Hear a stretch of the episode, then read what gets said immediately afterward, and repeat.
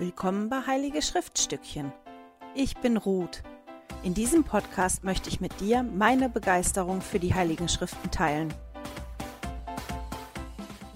Hallo ihr Lieben, schön, dass ihr wieder mit dabei seid. Heute beschäftigen wir uns mit Matthäus 5 und Lukas 6. Und bevor wir einsteigen, habe ich ganz tolles Zusatzmaterial, was ich euch zeigen möchte. Die fantastische, super kreative Letizia war nämlich fleißig. Die, die den Newsletter bekommen, wissen ja, oder die, die das erste Video von diesem Jahr geguckt haben, ähm, dass ich mich ausführlicher beschäftigen oder besch nicht beschäftigen möchte, sondern ich beschäftige mich ausführlicher dieses Jahr mit den Namen von Jesus, weil ich Jesus durch seine Namen besser kennenlernen möchte. Deswegen gibt es ja auch immer den Jesus der Woche, also alle Titel, Umschreibungen, ähm, Namen von Jesus, die in den Kapiteln stehen, die ich finde, die stelle ich euch ja vor. Und die von Don't Miss This haben eine ähnliche Idee gehabt und haben ein Bild von Jesus zur Verfügung gestellt, wo man jede Woche einen Namen, einen Namen von Christus reinschreiben kann. Dieses Bild hat mir jetzt persönlich nicht so gut gefallen. Das ist ja mal eine Geschmackssache, was einem gefällt oder nicht. Und deswegen habe ich ganz toll, bitte, bitte, bitte, bitte, bitte, bei der Letizia gemacht. Die kann nämlich im Gegensatz zu mir wunderbar zeichnen. Und die hat mir ein anderes Jesusbild gemalt, was ich jetzt benutzen kann. Und das zeige ich euch jetzt mal. Ich zeige das in die Kamera. Aber ich nehme an, Ansgar wird das einblenden, dann kann man das besser sehen. Und dieses Bild werde ich jetzt im Newsletter austauschen. Also das Bild von Don't Miss This, das nehme ich raus und dieses Bild kommt rein. Wenn ihr also auch mitmachen wollt und die Namen reinschreiben wollt in dieses Jesusbild, dann könnt ihr euch das gerne ausdrucken. Ich mache das für mich persönlich auf zwei Arten. Ich habe mir eins jetzt bestellt in größer, in DIN A3 und lass mir das gerade ziehen auf so eine Platte, wo ich auch letztes Jahr die Zeitlinie drauf hatte, so dass das wirklich fest ist. Und weil es größer ist, gehe ich da hin und schreibe wirklich jeden einzelnen Namen, Titel, Umschreibung von Jesus, der vorkommt, drauf. Und ich hoffe, dass die alle drauf passen. Also ich die da wirklich alle drauf bekomme. Für mich persönlich habe ich mir das nochmal in, in DIN A4 ausgedruckt und da kommen die Namen rein, mit denen ich mich wirklich näher beschäftigt habe. Ich pick mir ja immer, wenn die vorkommen, einen raus oder ich probiere mir einen rauszupicken. Klappt auch nicht jede Woche, wo ich mich tiefer mit beschäftige. Was bedeutet dieser Name überhaupt und so weiter. Dazu habe ich auch für mich zwei Arbeitsblätter gemacht, die ich mit euch geteilt habe. Die könnt ihr euch auch jederzeit ausdrucken im Newsletter. Und ich freue mich. Ich werde zwischendrin euch meinen größeren Jesus zeigen, wie der sich füllt mit den Namen, Titeln und Umschreibungen. Und ich muss noch losziehen und mir einen schönen Stift holen. Ich habe mich noch nicht entschieden, mit welcher Farbe ich da reinschreiben möchte. Das werden wir dann sehen. Die Letizia war dann aber noch weiter fleißig und hat was Tolles gebaut für ihre Familie eigentlich und hat mich gefragt, ob ich das gebrauchen kann und hat mir erlaubt, das mit euch zu teilen. Und die Links dazu werdet ihr auch im Newsletter finden. Die Letizia ist hingegangen und hat einmal so ein Reading Chart, heißt es auf Englisch. Wie übersetzt man das? Das ist, ähm, dass man abkreuzen kann, was man schon gelesen hat. Strichliste wäre falsch. Ähm, so, das hat die und dann ist sie nochmal hingegangen und hat wie so ein Kalender, dass die ähm, das nochmal rausgeschrieben hat für Januar, Februar, März, immer mit den Daten und welche Kapitel danach gelesen werden können. Und das hat die einmal gebaut, so dass wenn man das doppelseitig ausdruckt, man beides wirklich ähm, auf einem Ding hat, halt jeweils auf der anderen Seite. Und es gibt es entweder in größer, dann hat man zwei auf einer DIN A4-Seite und muss nur in der Mitte durchschneiden, oder die hat das, dass drei im Querformat auf der DIN A4-Seite drauf sind und man dann drei kleinere hätte. Und das habe ich mir auch auf dickerem Papier gemacht und habe mir das ausgedruckt und werde jetzt, nachdem ich euch das gezeigt habe, das klein schneiden. Und das werde ich wirklich ähm, bei mir in die Bibel reinlesen. Ich brauche jetzt diesen Reading Chart für mich nicht, aber ich finde es ganz praktisch, dass man wirklich nachgucken kann, ach, was ist diese Woche dran und ich muss kein Leitfaden oder irgendwie Handy aufmachen, sondern ich habe es halt dann direkt bei mir in der Bibel drin und kann das nachgucken, was gelesen werden sollte die Woche. Ich glaube, das war's an Sachen, die ich euch zeigen wollte. Genau. Die Sachen kommen mit dem Newsletter raus. Ich denke, das Jesusbild und auch das andere werden wir auch auf der Webseite unter Extras hochschalten. Ich habe noch nicht mit dem Ansgar gesprochen darüber. Der wird überrascht sein, wie viel er zu tun hat diese Woche an technischem Support, über den ich total glücklich bin, weil meine Männer mich im Hintergrund immer großartig unterstützen. Und ohne die wird es viel, viel schwieriger sein für mich, das alles zu gestalten. So, fangen wir an, oder? Steigen wir ein. Wir fangen ja diese Woche mit der Bergpredigt an. Und nächste Woche geht es dann weiter. Und ich finde, die Bergpredigt ist fast, oh, wie sagt man dazu, wie eine Anleitung, der vollkommene Mensch zu werden oder vollkommen zu werden. Jesus ist ja gekommen und hat Sachen gesagt, die für die Menschen damals viel, die waren wirklich revolutionär. Für uns ist das aber heute so, oder für mich zumindest, ich habe mich ja unterhalten hier mit meiner Familie, da war das genauso. Wir haben die Dinge schon so oft gehört, dass wenn wir das lesen, das so ein bisschen, mm ja, mm kenne ich, ja, kenne ich auch.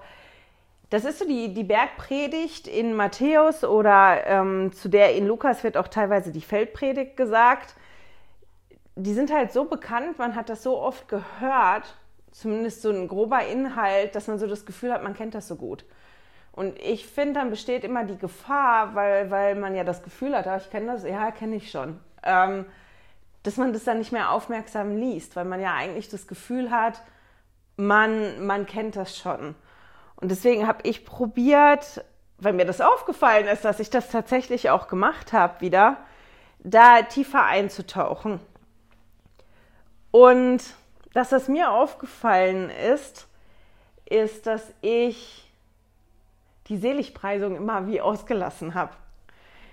Ich bin da dieses Jahr drüber ähm, gestolpert. Und zwar, weil ich dann mal zwischen Tür und Angel, wenn ich dann so zwischendrin Zeit habe und unterwegs bin und irgendwo warten muss, dann lese ich in der Bibel auf meinem Handy in der App und meistens lese ich dann da in der guten Nachricht Bibel und habe gedacht, okay, fange ich mal an, schon mal fliege ich schon mal drüber und guck mal, was so dran kommt und bin richtig gestolpert über die Seligpreisung. Das ist ja auch der Name dafür in der Guten Nachricht Bibel, weil da nämlich nichts von selig steht, sondern da steht dann, freuen dürfen sich alle. Und dann kommt dieses und dann kommt wieder, freuen dürfen sich alle. Und ich war so, hä? und die ganze Bergpredigt ist tatsächlich in der guten Nachricht Bibel schon anders formuliert als jetzt in der Einheitsübersetzung oder in der Elberfelder Übersetzung. Und weil ich da so drüber gestolpert bin, habe ich halt dann wirklich nachgeguckt, okay, wie, wie ist denn das formuliert, dieser, dieser Einstieg in den verschiedenen Übersetzungen. Das ist so, dass in der Einheitsübersetzung steht selig, das ist auch das, was mir jetzt auch am bekanntesten gewesen ist. In der Elberfelder Übersetzung steht glückselig. In der Guten Nachricht Bibel freuen dürfen sich. Und in der Hoffnung für alle Bibel steht zum Beispiel glücklich sind. Und ich weiß, in der englischen Bibel, in der ähm, King James Variante steht blessed. Also gesegnet sind die. Und das ist schon interessant, wenn man sich so, so die Formulierungen anguckt dazu. Ich habe da nachgeguckt, was heißt denn selig überhaupt? Eben weil ich darüber gestutzt bin. Selig, glückselig, äh, glücklich sind. Und ich gedacht habe, heißt selig das überhaupt? Und habe Ansgar dann auch gefragt, was er denn meint, was selig heißt. So spontan. Und er hat gesagt, ähm, und ich kriege das jetzt leider nicht mehr hin, aber ich fand die Beschreibung ganz toll, weil er wirklich gesessen hat und das ist und wo er gesagt hat, naja, wenn dir irgendwas Tolles passiert ist oder du so ganz glücklich bist und irgendwo sitzt und wirklich so glücklich und zufrieden bist, dann könnte man auch sagen, ähm, man ist selig. Man ist so, weil man so ganz erfüllt ist und so ganz, ähm, man ist selig vor Glück. Und die Beschreibung fand ich total toll, Ich habe es aber trotzdem nachgeschlagen. Und ich habe gedacht, ich lese euch das mal vor. Das, was ich jetzt am Anfang vorlese, ist aus dem Duden. Also, erstens bedeutet selig unter anderem von allem irdischen Übel erlöst und des ewigen Lebens der himmlischen Wonnen teilhaftig. Schön stellt sich formuliert, gell? Zweitens kann selig auch verstorben bedeuten. Das ist eine veraltete ähm, Übersetzung, aber ich kenne das noch aus, aus so Beschreibungen, Gott hab ihn selig, wenn jemand verstorben ist und man dann spricht über den. Ähm, genau. Drittens stand da, und das war das, was Ansgar auch direkt gesagt hat, der ist ja katholisch groß geworden, dass er gesagt hat, man wird, bevor man heilig gesprochen wird, muss man selig gesprochen werden. Also in dem Prozess, wo die überlegen, jemanden heilig zu sprechen, muss derjenige vorher auch selig, äh, nicht seelisch, selig gesprochen werden. So, dann steht im Duden noch dann viertens, einem tiefen, spontanen Glücksgefühl hin, hingeben, bedeutet selig. Und auch, wenn man leicht betrunken ist, das habe ich vorher auch noch nie gehört, dazu kann man auch selig sagen. Ich glaube, das ist definitiv nicht gemeint in der Bibel. Und dann stand noch ähm, im, im DWDS von einem rauschhaften Glücksgefühl erfüllt. Und wenn man das so liest, dann passt dieses glücklich sind oder fröhlich sind oder freuen dürfen sich schon in den Übersetzungen, das worüber ich am Anfang gestolpert bin. Und dann habe ich erstmal nachgeschlagen, als ich zu Hause war und ich so mitgekriegt habe, naja, ich hänge da jetzt irgendwie. Irgendwie bin ich jetzt gerade hängen geblieben, direkt am Anfang bei den Seligpreisungen. Was habe ich denn vor vier Jahren mir aufgeschrieben dazu? Weil mir ist nichts eingefallen und habe dann in meinem Notizheft von vor vier Jahren reingeguckt und habe gedacht, okay, die bin ich schön, die habe ich schön übersprungen, die Seligpreisung. Die ich mir gar nicht so aufgeschrieben. Da habe ich mich nicht wirklich mit beschäftigt. Ich habe dann in der Vorbereitung hier für das Video auch mir überhaupt die, die Leitfäden angeguckt, habe geguckt, was steht da dazu und das lohnt sich, wenn ihr wirklich richtig tief eintauchen wollt in die Bergpredigt und da Fragen habt zu den einzelnen Punkten, ähm, manche Sachen nicht versteht, dann finde ich, lohnt sich das so und so immer mal nachzugucken. Okay, was sagt ein anderer darüber? Wie kann man das denn verstehen? Und mir ist dann aufgefallen, dass in verschiedenen Quellen die Seligpreisungen unterschiedlich interpretiert werden, ist vielleicht das falsche Wort. Ein bisschen der Schwerpunkt anders ge gesetzt wird, was oder wer damit jetzt wirklich gemeint ist. Auf der einen Seite, und das habe ich ganz oft gefunden, auch in, den, den, den, in einem Leitfaden von der Kirche, da habe ich so eine richtige Aufzählung gefunden von Matthäus 5 und die war überschrieben mit Merkmale der Vollkommenheit.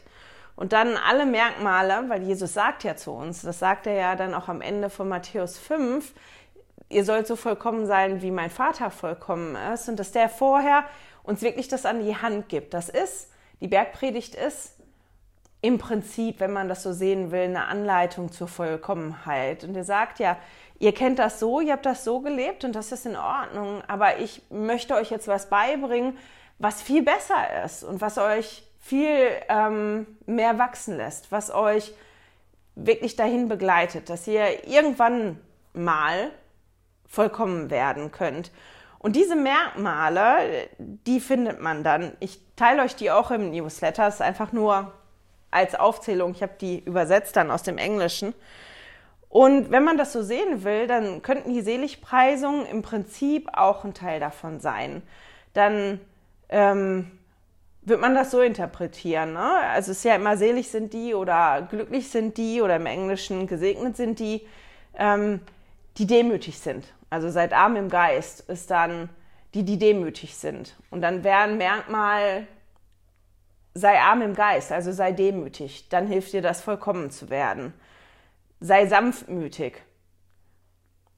Hunger und Dürste nach Rechtschaffenheit, sei barmherzig, sei rein im Herzen, sei ein Friedenstifter, sei ein gutes Beispiel, sei mehr wertvoll für die anderen Menschen. Und es könnte man so sehen, dass das auch eine Umschreibung ist. Sei so, dann bist du ähm, selig. Diejenigen, die das machen, die sind selig. die sind glücklich, die ähm, dürfen sich freuen, weil die das haben. Und zuerst, ich habe das halt wie gesagt übersetzt und habe gedacht, oh ja, super, kann ich teilen, perfekt, dann kann ich die Seligpreisung ähm, ja einfach dann auch so wieder links liegen lassen, fertig, ich gucke mir den Rest an. Aber ich bin da irgendwie nicht weggekommen von und habe dann nochmal vor allem in Lukas gelesen, in Lukas 6. Und ich finde, wenn man die, die Seligpreisung in Lukas 6 liest, muss die mal eben aufschreiben, dann liest sich das ein bisschen anders. Bei Matthäus steht ja zum Beispiel, mal beides aufschlagen, Glückselig die Armen im Geist, denn ihrer ist das Reich der Himmel. Und wenn ich mir das jetzt angucke im, in Lukas 6, hm,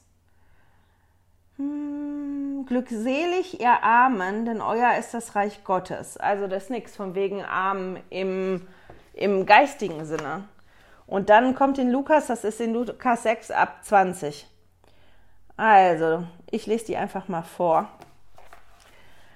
Und er hob seine Augen zu seinen Jüngern und sprach, Glückselig ihr Armen, denn euer ist das Reich Gottes. Glückselig, die ihr jetzt hungert, denn ihr werdet gesättigt werden. Glückselig, die ihr jetzt weint, denn ihr werdet lachen.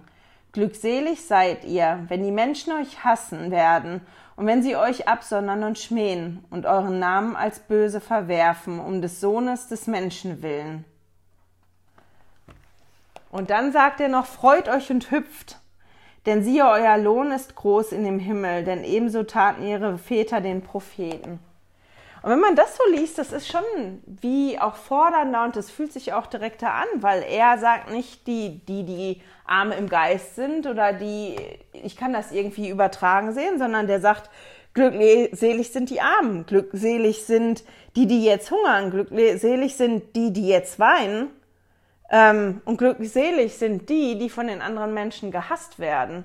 Und Entschuldigung, wenn mir das einer sagt, ja, du kannst dich freuen, du kannst glücklich sein, sag, hey, selig, ja?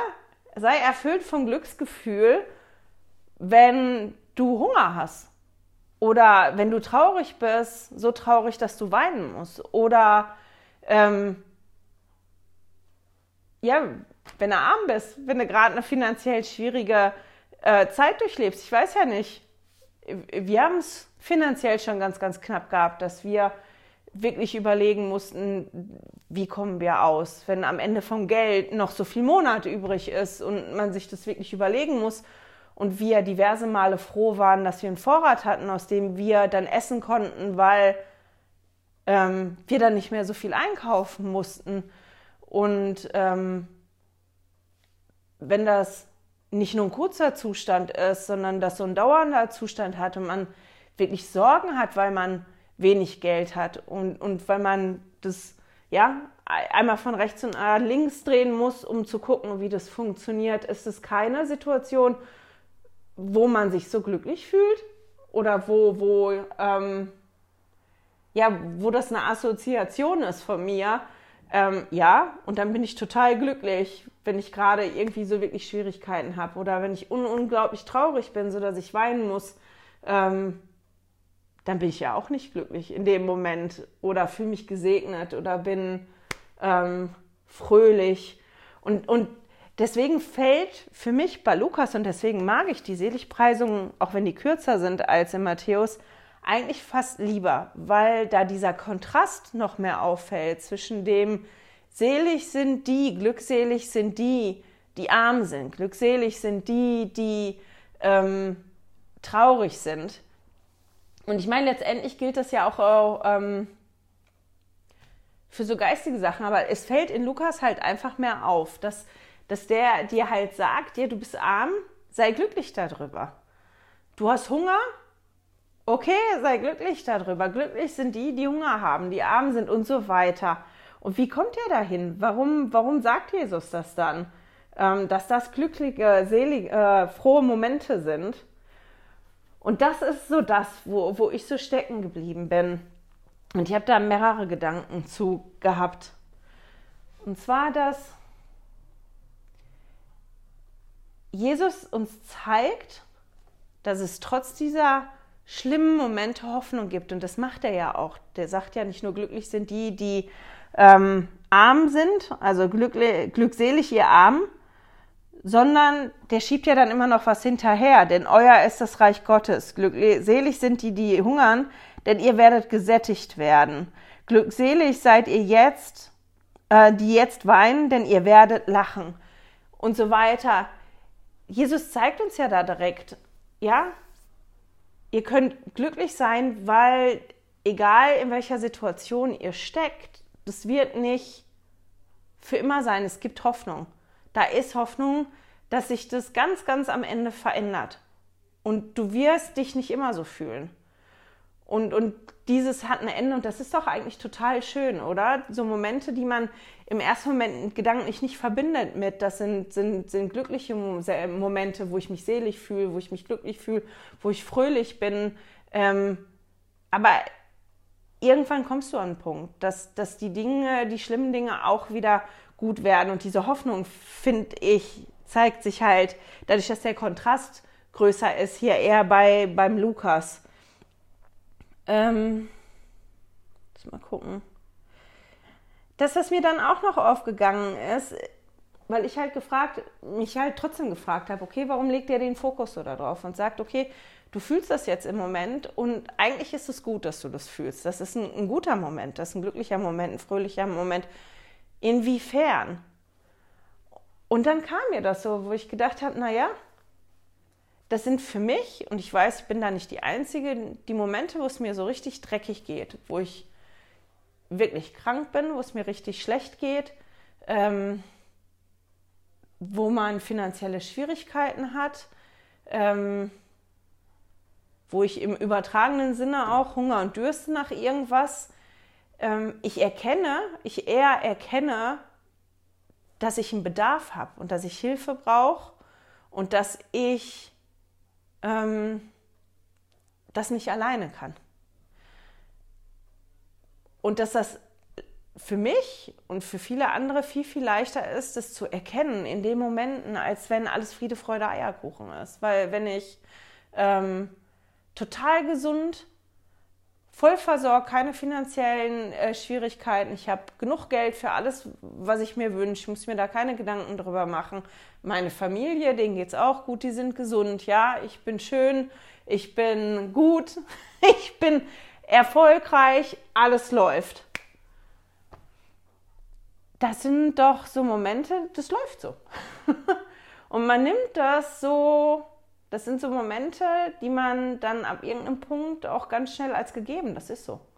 Ich habe da wie ein Anrecht drauf, ich schaffe das, ich kann das, ich habe das alleine. Dass man dann auch aufpassen muss, dass man nicht da reinkommt, dass man das Gefühl hat, ich kann das alles alleine, weil ich brauche gar keine Hilfe, weil es läuft ja. Mir geht es ja gut es ist ja alles da. Und das schon die Momente, wo es dann so wirklich schwierig wird, die Momente eher sind, in denen wir erkennen können, dass wir Jesus wirklich brauchen, weil ich habe mir dann die Frage aufgestellt, äh, aufgeschrieben, bin ich bedürftig genug, um zu erkennen, dass ich Jesus brauche? Dürstig genug? Bin ich hungrig genug danach, dass, dass ich wirklich was haben möchte? Ich habe jetzt die letzte Woche ganz viel von The Chosen geguckt. Ich weiß nicht, ob ihr die Serie kennt. Ich finde die total toll.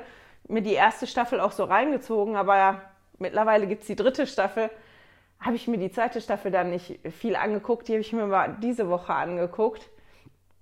Und ähm, da erkläre ich am, am Ende vom Video, ich hoffe, ich denke dran, noch mal kurz was zu, wie ihr die gucken könntet, für die, die interessiert sind, dass das jetzt in der Mitte nicht so viel Zeit frisst. Das ist auf jeden Fall eine, eine Serie, um das ganz kurz zu machen, über Jesus. Das ist eine mehrstaffelige Serie. Ich glaube, die wollen sieben Staffeln machen ähm, über das Leben und Wirken von Jesus. Und das, was die machen, ist, dass die die Geschichten schon erzählen. Die passieren in der Bibel, also das, was in der Bibel passiert. Das sieht man auch in der Serie, aber dass die sich überlegt haben, okay, ähm, was kann denn da drumherum passiert sein? Was ist denn die Hintergrundgeschichte von jedem einzelnen Aposteln? Was hat der denn erlebt? Wie ist die Familie gewesen? Was sind die besonderen Merkmale von denen? Und dem das da rausgenommen. Die haben viele ähm, viele Spezialisten, die denen helfen, dass das wirklich historisch akkurat ist. Und das ist dann spannend. Das ist dann auf einmal spannend, das zu sehen. Natürlich wissen wir das gar nicht. Die haben bestimmte Hintergrundgeschichten. Und man muss da ein bisschen aufpassen, wenn man die Serie guckt, dass man nicht das Gefühl hat, das ist wirklich so gewesen. Aber es hätte halt so sein können, diese Hintergrundgeschichten. Und deswegen ist es so toll, weil man nicht nur so ein Hüpfen von Schriftstelle zu Schriftstelle hat, sondern dann wirklich sieht, ähm, ein Beispiel, das ist dann ein Tag, wo Jesus ganz, ganz viel heilt und den ganzen Tag beschäftigt ist mit Wunderwirken und, und dass der die Menschen geheilt hat. Was haben eigentlich die Apostel den ganzen Tag getrieben, als Jesus das gemacht hat? Und der, die Serie begleitet das so und zeigt das so, was hätte sein können. Und das ist total toll zu sehen. Und jetzt habe ich vergessen, warum ich euch das überhaupt erzählt habe. Ja, ich war von der Frage, bin ich bedürftig genug erke zu erkennen, dass ich Jesus brauche? Wieso bin ich da jetzt auf Chosen gekommen? Ich habe keine Ahnung. Ich habe jetzt den Faden verloren. Wahrscheinlich wegen irgendwas, was ich gesehen habe in der Serie, was mich so beeindruckt hat. Aber ich habe es vergessen. Wenn es wieder kommt, erzähle ich das. Es tut mir leid. Aber mir ist halt einfach aufgefallen, dass wenn ich so einen Bedarf habe, wenn ich wirklich richtig Durst habe, dann gehe ich und hole mir was zu trinken, wenn es möglich ist. Wenn ich wirklich richtig Hunger habe, dann gehe ich und organisiere mir was zu essen. Wenn ich aber keinen Durst habe und dieses Durstgefühl nicht da ist, dann kann schon mal sein, dass ich vergesse zu trinken. Naja, ich nicht, ich trinke immer genug, aber ich kenne genug Leute. Meiner Mama, hallo Mama, ähm, vergisst zum Beispiel gerne, was zu trinken. Der stellt man am besten was zu trinken immer hin. Das hat mein Papa früher immer gemacht. Der hat meiner Mama dann immer so Flasche Wasser hingestellt, damit die wirklich trinkt. Weil das ist was ist, was meine Mama schon mal vergessen hat. Und ähm, so Situationen, die helfen uns halt, diesen Bedarf eher zu erkennen, als wenn alles Friede, Freude, Eierkuchen, super, duper läuft. Und deswegen sind wir halt gesegnet. Deswegen sind es dann trotzdem gute Momente, glückliche Momente. Genau. Und damit lassen wir die Seligpreisung mal heute hinter uns. Und dann habe ich halt überlegt, okay, was mache ich denn jetzt mit dem Rest? Nächste Woche haben wir ja auch noch ähm, Bergpredigt.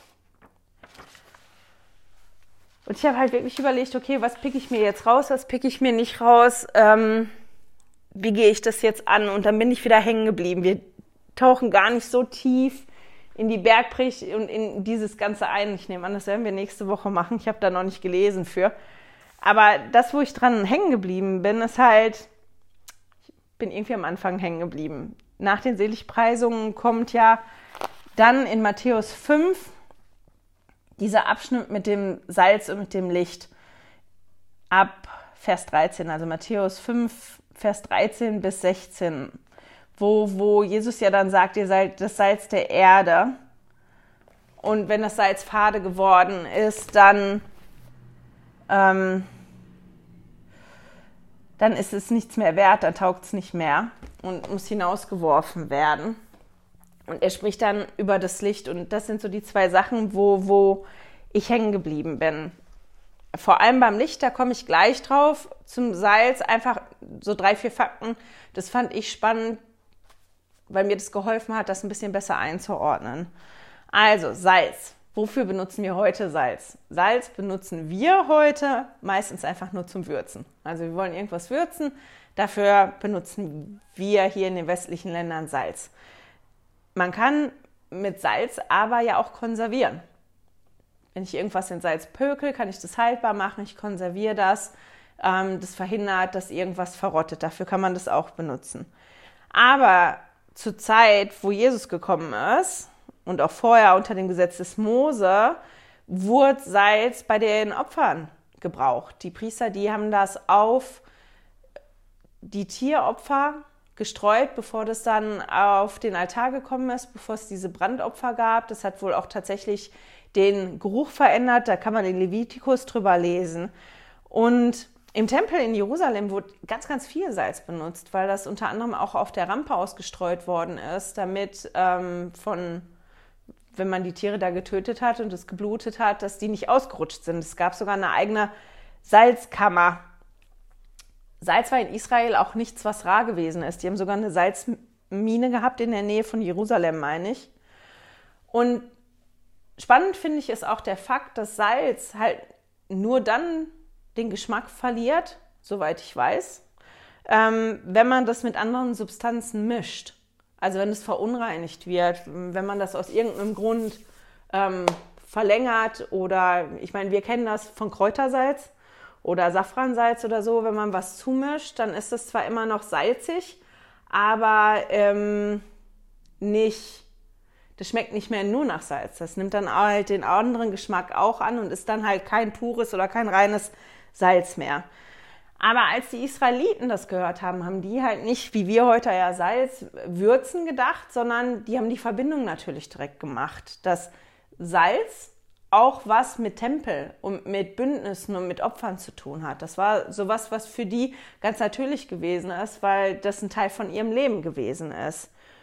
Und ähm, als, als Jesus dann halt davon gesprochen haben, haben die halt eher die Verbindung schon gemacht, dass es da nicht nur um dieses pure Essen geht, sondern dass es da wirklich um, um, ähm, ja, um, um diese Tempelarbeit, dieser Opfer und Bündnisse geht unter anderem auch.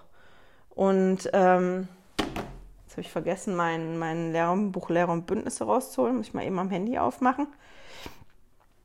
Wo habe ich das? Da ist nämlich auch eine tolle Schriftstelle in Lehre und Bündnis 101, die Verse 39 und 40, weil es ja auch darum geht, dass wir unseren, unseren Geschmack nicht verlieren dass wir uns reinhalten, damit wir unseren Geschmack nicht verlieren. Und in Lehr und Bündnis 101 in den Versen 39 und 40 steht, wenn Menschen zu meinem immerwährenden Evangelium berufen werden und sich durch einen immerwährenden Bund binden, so sind sie als das Salz der Erde zu betrachten und die Würzkraft der Menschen.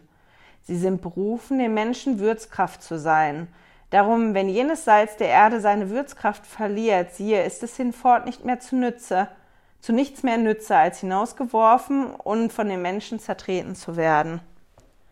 Genau. Und ich fand einfach die Sachen ein bisschen, fand ich toll, um das so ein bisschen besser einzuordnen, dass es halt nicht nur um, ums Würzen geht oder ums Konservieren, sondern dass es da wirklich ähm, auch mit Bündnissen zu tun hat. Und wenn ihr wollt, könnt ihr da ja tiefer einsteigen.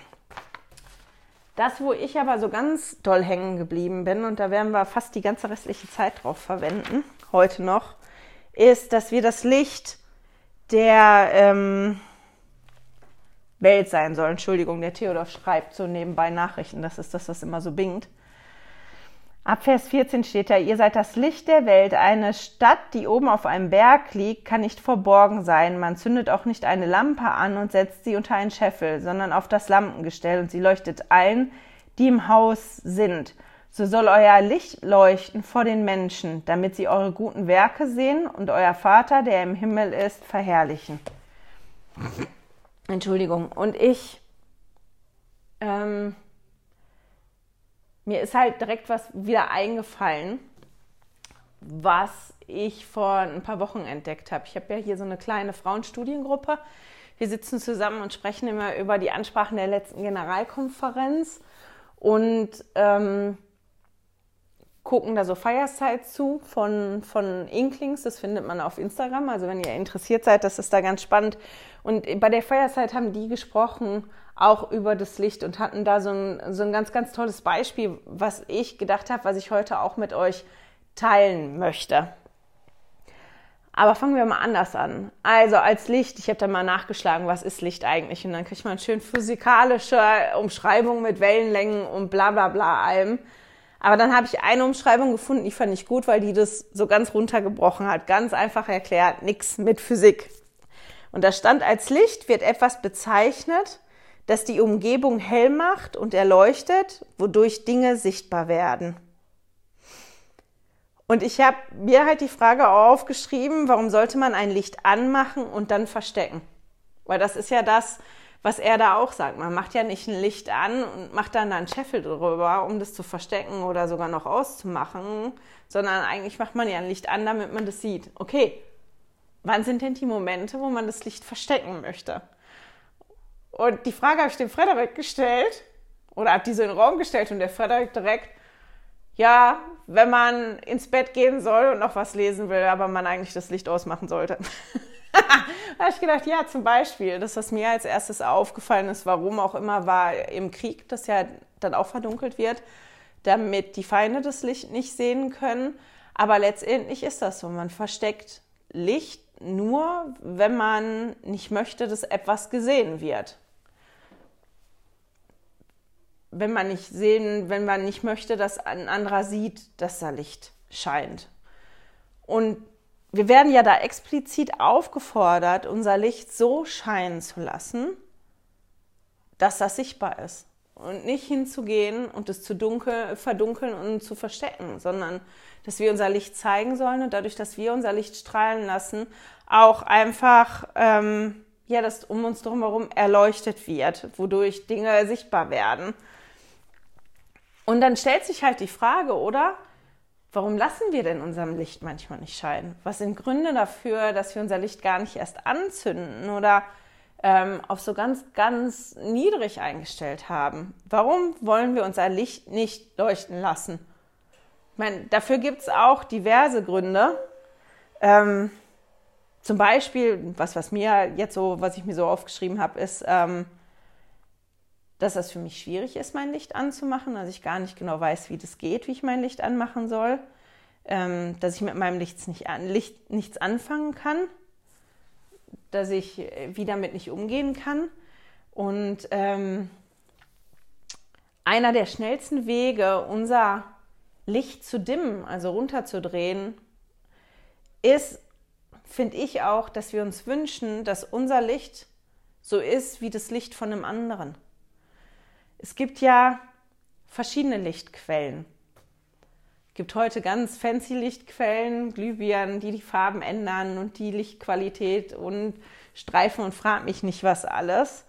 Aber im Prinzip hat man ja verschiedene Lichtquellen für verschiedene Zwecke. Wenn ich mir heute eine Kerze anzünde, habe ich ja eine ganz andere Atmosphäre, ein ganz anderes Licht, als wenn ich ein Flutlicht anmache. Oder wenn ich Weihnachten eine Lichterkette anmache, macht die auch eine bestimmte Atmosphäre, die anders ist, als wenn ich draußen unter der Straßenlaterne stehe.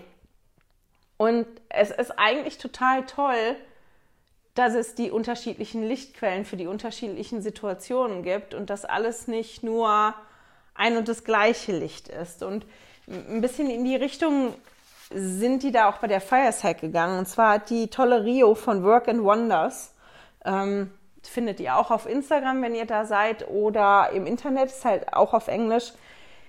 Die hat auch so ein tolles Beispiel dazu gebracht. Und die hat einfach drei Lichtquellen rausgesucht. Ich kann euch das mal kurz zeigen und was er arbeitet. Ich hatte eigentlich erst vor, das einfach zu übersetzen und das dann einzubauen und das mit euch zu teilen, aber ich fühle mich da nicht so wohl mit. Also ich hatte überlegt, einfach den Text rauszuholen auf Englisch und das dann auf Deutsch zu machen und das zu teilen. Aber ähm, ich würde mich da rechtlich in der Grauzone bewegen, weil das ja nicht meins ist. Und selbst wenn ich darauf hinweisen würde, keine Ahnung. Der Theo hat es gestern extra für mich nachgeschlagen. Ich fühle mich nicht wohl damit. Deswegen ähm, werde ich euch das nicht übersetzt zur Verfügung stellen können. Also ich könnte das umbauen, ich könnte mir die Mühe machen, das selber zu malen, das ein bisschen anders zu malen und ähm, das dann zu teilen, aber das finde ich auch irgendwie blöd. Auf der einen Seite, auf der anderen Seite habe ich da wiederum keine Zeit für, ähm, das so schön zu gestalten. Ich werde aber im Newsletter das verlinken, wie ihr da hinkommt, euch die Datei auf Englisch auszudrucken und ich werde auch den deutschen Text, den ich mit DeepL übersetzt habe, dazu packen. Falls ihr das benutzt, könnt ihr ja das Bild benutzen und dann den deutschen Text zu lesen. Und zwar ist sie hingegangen und hat einfach drei Lichtquellen genommen und dieses Licht mal probiert zu beschreiben als Person, wie diese Person wer, die dieses Licht hat. Da die das für Frauen gemacht hat, ist hier explizit immer wird gesprochen von sie. Also sie ist Licht Liebe Männer, die zuhören, fühlt euch auch einfach angesprochen. Wer auch immer zuhört, fühlt euch angesprochen, auch wenn da jetzt im Moment sie steht. Und zwar hat sie unter anderem, oder ja, hat sie die Kerze genommen. Ich zeige das mal. Ich muss mal gucken. Ihr könnt euch ja jetzt mal vorstellen, wie das Licht von einer Kerze ist oder euch vielleicht eine Kerze anzünden.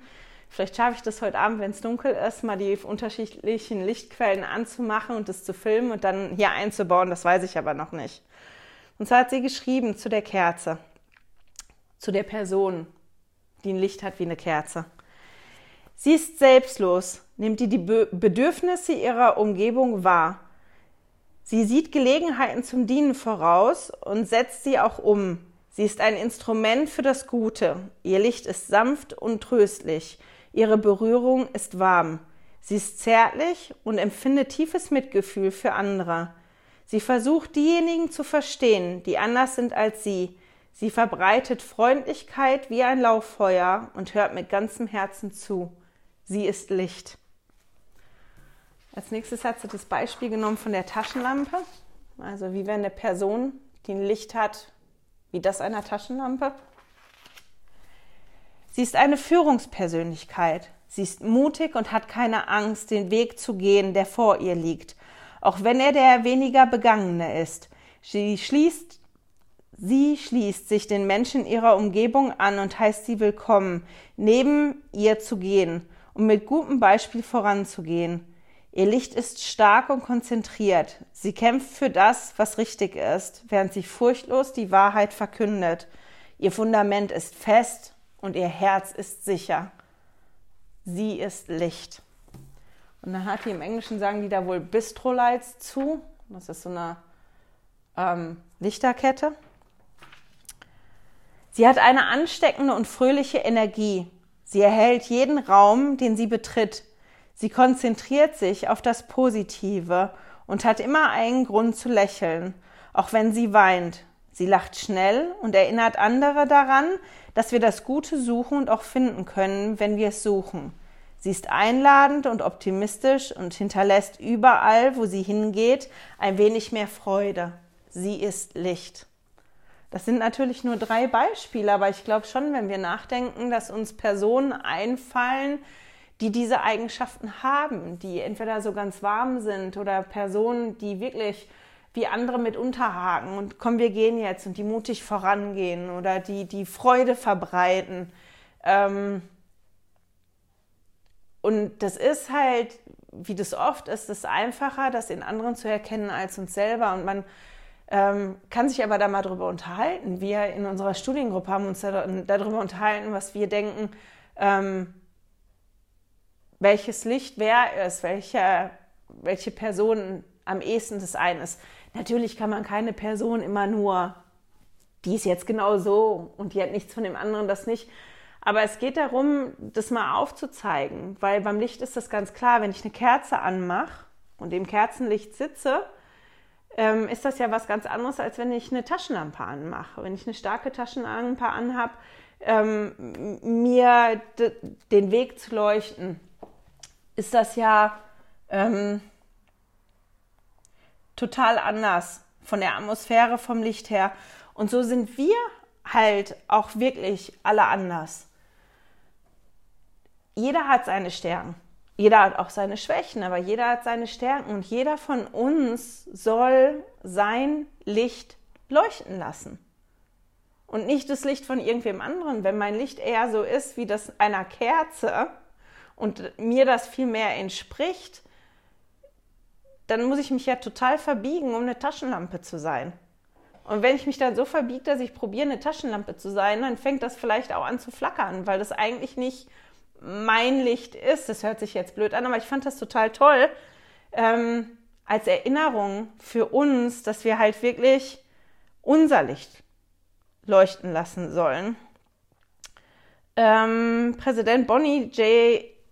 Ähm, H. Gordon hat gesagt in der Ansprache, damit andere sehen können, ähm, mit der Aufforderung des Herrn, unser Licht so leuchten zu lassen, ist nicht bloß gemeint, ein Lichtschein irgendwie hin und her zu schwingen und die Welt dadurch ganz allgemein etwas hell, heller werden soll. Vielmehr geht es darum, unser Licht so zu bündeln, dass andere den Weg zu Christus sehen können.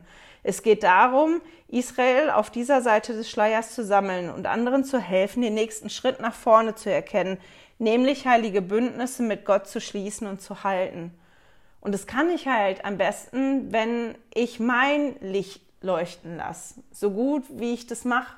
und dass ich mir Mühe gebe, dass mein Licht immer besser leuchte.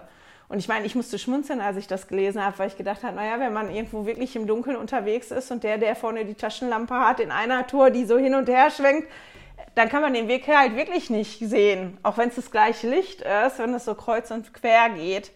Ähm, deswegen fand ich das Bild ganz toll. Und Elda Uchtdorf hat gesagt in der Ansprache Träger ähm, himmlischen Lichts, hat er Folgendes gesagt. Jedes Mal, wenn Sie Ihr Herz in demütigen Gebet Gott zuwenden, erfahren Sie sein Licht. Jedes Mal, wenn Sie in den heiligen Schriften sein Wort und seinen Willen suchen, nimmt das Licht an Helligkeit zu.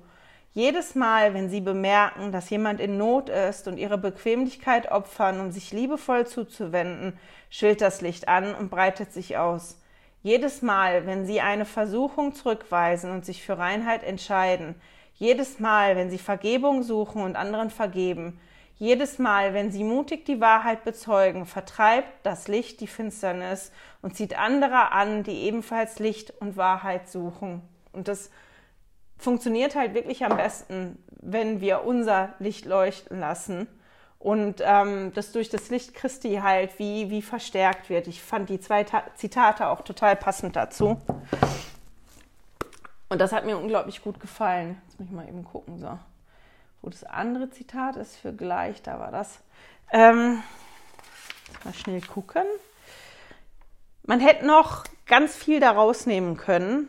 Ähm, ich habe ganz, ganz viel gelesen zur, auch zur Vollkommenheit, habe auch überlegt, ob ich darüber spreche was das eigentlich bedeutet, vollkommen zu sein und, und was Jesus damit meint hier, habe ich dann aber entschieden, es nicht zu machen, habe aber gedacht, ich empfehle euch zwei Ansprachen, die großartig sind, ähm, die dazu zu lesen. Ich werde die verlinken im Newsletter. Aber für die, die den Newsletter nicht bekommen, habe ich gedacht, sage ich, wie die heißen. Die eine ist von ähm, Präsident Russell M. Nelson und zwar aus der Herbst Generalkonferenz von 1995 und die heißt die, vollkommene, äh, die kommende Vollkommenheit. Die ist sehr toll, die ist wirklich toll zu lesen. Und die andere ist von Jeffrey R. Holland von der Oktober Generalkonferenz 2017. Und die heißt, ihr sollt vollkommen sein eines Tages. Die ist auch lustig zu lesen. Ähm, die kann ich euch nur empfehlen, wenn ihr euch da ein bisschen mit auseinandersetzen wollt und dann noch tiefer eintauchen wollt. Das andere, wo ich aber noch hängen geblieben bin, ist etwas, was ich gefunden habe. Ich muss mal eben ein bisschen Platz machen. Im Lukas 6. Und eigentlich habe ich mich am Anfang verlesen. Ich habe ein Wort gar nicht richtig gelesen. Ähm, aber das passt da auch nachher. Und zwar Lukas 6, Vers 19 das halt, dass, dass die Krankenheilungen stattfinden, dass da eine große Menge ist und, und dass die ihm folgen. Und dann lesen wir in 19. Und ich habe jetzt hier die Elberfelder Übersetzung, weil das ist viel klarer in anderen Übersetzungen. Aber das ist halt hier, wo, wo ich ein Wort überlesen habe. Und zwar habe ich gelesen, ich lese das jetzt mal so, wie ich das gelesen habe, für mich. Und die ganze Volksmenge suchte ihn, denn Kraft ging von ihm aus und heilte alle. Aber eigentlich stehen tut er. Ich habe nämlich einfach ein Wort nicht mitgelesen. Und die ganze Volksmenge suchte ihn anzurühren, denn Kraft ging von ihm aus und heilte alle. Also das Volk ist wirklich gekommen und hat probiert, ihn anzufassen, weil Kraft von ihm ausgegangen ist und diese Kraft alle geheilt hat. Aber das, wie ich das ganz am Anfang gelesen habe, und mir ist das erst aufgefallen, als ich dann mir das nochmal zur Hand genommen habe in der Einheitsübersetzung und ich dann gedacht habe, hm, Moment mal, das haben wir da jetzt ein bisschen anders formuliert. Ähm, ich hatte halt wirklich im Kopf, die haben den gesucht, ähm, weil Kraft von ihm ausgegangen ist. Und das ist so bei mir so im Kopf drin geblieben, weil Kraft von ihm ausgegangen ist. Und dieses, dass sie den anfassen wollten, um geheilt zu werden, das war irgendwie, das weiß ich nicht, warum, warum das so weg gewesen ist, obwohl das genauso gut ist. Und mich hat das fasziniert, dass die den wirklich gesucht haben, weil die erkannt haben, von Christus geht eine, eine Kraft aus. Und ich habe mich dann halt gefragt, ist mir das immer bewusst, dass von Jesus Kraft ausgeht. Und suche ich Jesus auch, um, um, um diese Kraft in Anspruch zu nehmen, um teilzuhaben an dieser Kraft, die von Christus ausgeht. Und das fand ich, waren für mich ähm, spannende, spannende Fragen, wo ich mich mit beschäftigt habe. Und habe dann halt, wie ich vorhin schon erzählt habe, ich weiß nicht mehr, warum ich von, vorhin von The Chosen erzählt habe, aber in einer Folge, die ich geguckt habe, weiß das jetzt gerade gar nicht, das muss in der zweiten Staffel gewesen sein, ähm, ist das, dass man, ähm, dass Jesus die Kranken heilt. Das ist das Beispiel, was ich gerade auch gebracht habe, was erzählt wird. Und man sieht Jesus gar nicht dabei in dieser Serie, wie der die Kranken heilt, sondern man sieht die ganze Zeit die Jünger, die immer, immer wieder dahin gehen und, und wie läuft's da und sich das so entspinnt. Und in dieser Serie erzählt er halt dann die Geschichte davon, die ähm, Jünger, die fangen dann an, sich zu streiten über etwas. Die hätten gerne eine Entschuldigung von jemandem sind auch so ein bisschen aufgebracht, die sind auch alle müde und, und die geraten da wirklich in Streit. Und der, der, der Tag geht so zu Ende und Jesus, den hat man halt die ganze Zeit nicht gesehen, sondern es ist immer nur gesprochen, ja, der sitzt da immer noch, ja, der will ja keinen wegschicken äh, und das kann noch dauern, die Schlange ist noch riesig. Und dann sieht man, wie, wie Jesus halt in dieses Lager kommt und fix und fertig ist. Und zwar so fertig ist, dass der noch nicht mehr in der Lage ist, sich ähm, die Schuhe auszuziehen oder sich fertig zu machen. Und dass dann halt in dieser Serie seine Mutter hingeht und ihm hilft, ihm die Schuhe auszieht, ähm, ihm hilft, ja, die Jacke auszuziehen und, und die Füße zu waschen und ähm, dass der so erschöpft ist. Jetzt muss ich weinen, weil mich das total angerührt hat und mich das auch immer noch berührt. Weil ich glaube, wir denken manchmal da gar nicht drüber nach. Wir stellen Jesus auf so ein Podest und das ist auch richtig so. Will das auch nicht, weil der gehört dahin, das ist der Sohn Gottes. Aber Jesus war halt auch trotzdem Mensch. Der hat einen menschlichen Körper gehabt, der müde werden konnte, der erschöpft sein konnte, der Hunger spüren konnte, der Durst spüren konnte, der Schmerzen spüren konnte. Und ich habe keine Ahnung, ob Jesus eine Quelle an unendlicher Kraft gehabt hat in irgendeiner Art und Weise. Aber wenn man den ganzen Tag sitzt und gibt von sich und, und Kraft gibt und die Menschen das ja mitkriegen, der muss auch wirklich zwischendrin erschöpft gewesen sein. Wir lesen das ja auch, dass er sich zurückgezogen hat, um in Ruhe zu beten, dass er wirklich diese Momente alleine gesucht hat. Und irgendwie hat mich das so angerührt, das so zu, ich weiß gar nicht, warum mich so das angerührt hat, ähm, dieses so zu sehen, dass auch, ähm, ja, dass Jesus wie alles gegeben hat, das war das, glaube ich, dieses über sich hinaus alles gegeben hat, dass diese Kraft da ausgegangen ist und dass der bereit gewesen ist, letztendlich ja sein Leben auch zu geben, alles zu geben, die Kraft von ihm und das zu teilen mit den Menschen drumherum. Und das ist, glaube ich, das, was mich so berührt hat und worüber ich unglaublich glücklich bin. Und ähm, ich mir halt vorgenommen habe, ja, wirklich bewusster nach Jesus zu suchen und, und ähm, die Kraft, die von Jesus ausgeht, auch für mich persönlich in Anspruch zu nehmen in den verschiedensten Bereichen. Und ich habe ein, ähm, ein tolles Zitat noch gefunden von Dieter F. Uchtdorf über die Bergpredigt oder über Eigenschaften eigentlich. Aus der Ansprache Eigenschaften, wie Christus sie hat, der Wind unter unseren Flügeln, ist von, ähm, ich glaube, der Oktober 2005 ähm, Generalkonferenz hier im Leitfaden stand, dass das aus dem Liahona von November 2005 ist. Dann ist es meistens von der Generalkonferenz vorher. Ähm, aber ich denke, ihr findet das, wenn ihr das sucht. Und er spricht über die Eigenschaften, die Christus ähm, sie hat, über die Christus ja im Prinzip auch spricht in der ganzen Bergpredigt. Der ja dann sagt, der, der möchte ja nicht von uns, dass wir uns wirklich ein Auge ausreißen, wenn wir jemanden lüstern angeguckt haben ähm, oder einen Finger abhacken oder was auch immer. Das sind ja Bilder dafür. Aber der möchte, dass wir ähm, auf einer höheren Ebene probieren, zu agieren und zu leben und wirklich besser zu werden und, und das in Angriff zu nehmen. Wir können hier nicht vollkommen werden. Das ist ja das, was ich jetzt ausgelassen habe, aber dass wir uns Mühe geben. Und Elder Uchtdorf hat was ganz Tolles über Christus Eigenschaften gesagt. Er hat gesagt, Eigenschaften, wie Christus sie hat, sind Gaben von Gott. Sie können nicht ohne Hilfe entwickelt werden. Die eine Hilfe, die wir brauchen, empfangen wir freizügig durch das Sühnopfer Jesu Christi. Glauben an Jesus Christus und seinen Sühnopfer bedeutet uns uneingeschränkt auf ihn zu verlassen, auf seine grenzenlose Macht, auf seine Intelligenz und Liebe zu vertrauen. Die Eigenschaften Christi kommen in unser Leben, wenn wir unsere Entscheidungsfreiheit rechtschaffen gebrauchen. Glaube an Jesus Christus für zu Taten. Wenn wir Glauben an Christus haben, vertrauen wir dem Herrn so sehr, dass wir seine Gebote befolgen, auch wenn wir den Grund für diese Gebote nicht immer ganz verstehen.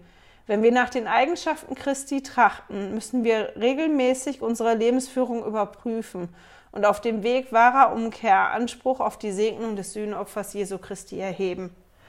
Und ich finde, das sind total tolle Schlussworte für unsere Zeit heute gemeinsam. Und für die, die nicht interessiert sind an der Serie, ihr könnt jetzt ausmachen. Wir hören und sehen uns dann nächste Woche. Und den anderen habe ich gedacht, erzähle ich einmal kurz davon. Und ich hoffe, dass der Ansgar das gleich einblenden könnt, dass ihr das gucken könnt, ähm, wie das aussieht. Also The Chosen ist wirklich eine Serie, die durch Crowdfunding finanziert wird. Also wenn man will, kann man bezahlen dafür muss man aber nicht. Man kann die auch umsonst gucken. Und ähm, es gibt im Prinzip zwei Apps, auf denen man das machen kann. Die eine heißt wirklich The Chosen. Ähm, das ist die App. Aber wenn ich das richtig in Erinnerung habe und richtig gesehen habe, kann man da wirklich nur auf Englisch gucken. Die andere heißt, ähm, boah, ich hoffe, ich erzähle jetzt keinen Unsinn, Angel. Da steht einfach Angel drauf. Das ist die App von den Angel Studios. Und die äh, Angel Studios, die haben mehrere Sachen, aber wenn man die App von denen sich runterlädt und darauf guckt, ist The Chosen ähm, bei mir zumindest auf dem iPad und auch auf dem Fernseher mal relativ weit oben. Wenn ihr ein Smart TV habt, also ein Fernseher, wo man auch Apps drauf runterladen kann, kann man sich beide Apps auf den Fernseher runterladen und dann kann man die Serie gucken auf dem Fernseher. Die haben in der Angels ähm, App die Serie in diverse Sprachen übersetzt. Ich weiß gar nicht, wie viele Sprachen das sind. Definitiv auf Deutsch. Man kann das auch mit deutschem ähm, Gesprochenem wirklich hören. Ich finde es auf Englisch ein bisschen schöner als auf Deutsch, aber man kann das super hören auf Deutsch oder man kann sich Untertitel anmachen. Kann man auch beides. Untertitel gibt es, glaube ich, sogar noch in noch mehr Sprachen als ähm, dass das synchronisiert worden ist. Und es gilt für die erste und die zweite Staffel. Die dritte Staffel ist gerade erst rausgekommen. Ich weiß, bei der ersten Folge ist deutscher Untertitel schon da. Ähm, gestern war bei der zweiten Folge noch kein ähm, deutscher Untertitel da und die Synchronisation ist da auch noch nicht gelaufen. Das wird noch eine Weile dauern, aber gut, ihr könnt ja auch ein bisschen gucken, bis ihr an den Punkt gekommen seid. Eine andere Variante, das zu gucken, ist mir aufgefallen, weil ich nämlich tatsächlich Plakate gesehen habe in Deutschland dafür auf Bibel TV. Also wenn ihr den Sender Bibel TV empfangen könnt, da läuft The Chosen tatsächlich. Ich weiß nicht an welchem Tag, zu welcher Uhrzeit, aber da läuft das. Ich glaube samstags, ich weiß es nicht mehr, wann das da läuft. Das ist eine andere Möglichkeit. Und wie gesagt, das ist eine Serie über, über Jesus Leben. Wenn ihr die anfangt zu gucken, ich finde die erste und die zweite Folge, die ziehen sich so ein bisschen. Ab der dritten ist man dann voll drin. Aber es lohnt sich trotzdem, erste und zweite Folge zu gucken, damit man die Charaktere dann kennenlernt und dann auch versteht, warum die nachher so agieren, wie sie agieren. Und ich finde, das ist eine tolle Ergänzung zum Schriftstudium, um Dinge ein bisschen lebendiger zu machen, damit man sich das besser vorstellen kann. So, das war's, habe ich jetzt auch von erzählt. Jetzt ist fast eine Stunde um. Waren wir heute wieder lange gemeinsam zusammen hier. Ich wünsche euch eine wunderschöne Woche. Genießt die Zeit. Ich hoffe, nächste Woche kommt ein Video. Wir sind nämlich in den letzten Zügen. Das ist die letzte Woche jetzt, bevor Theodor mit Home MTC anfängt. Und wir haben noch einige Dinge zu tun. ich bin mal gespannt, wie viel das wird hier bei uns noch.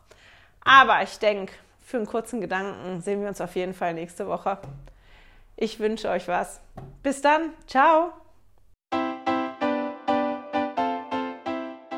Hey, danke fürs Zuhören. Dieser Podcast ist die Audiospur von meinem YouTube-Video. Wenn du mich also nicht nur hören, sondern auch sehen möchtest, findest du mich auf YouTube unter Heilige Schriftstückchen. Melde dich auf www.heiligeschriftstückchen.ch für meinen Newsletter an und erhalte Zitate und Links passend zu jeder Episode. Außerdem findest du mich auf Facebook und Instagram, auch unter Heilige Schriftstückchen. Auf Instagram allerdings mit UE statt mit Ü.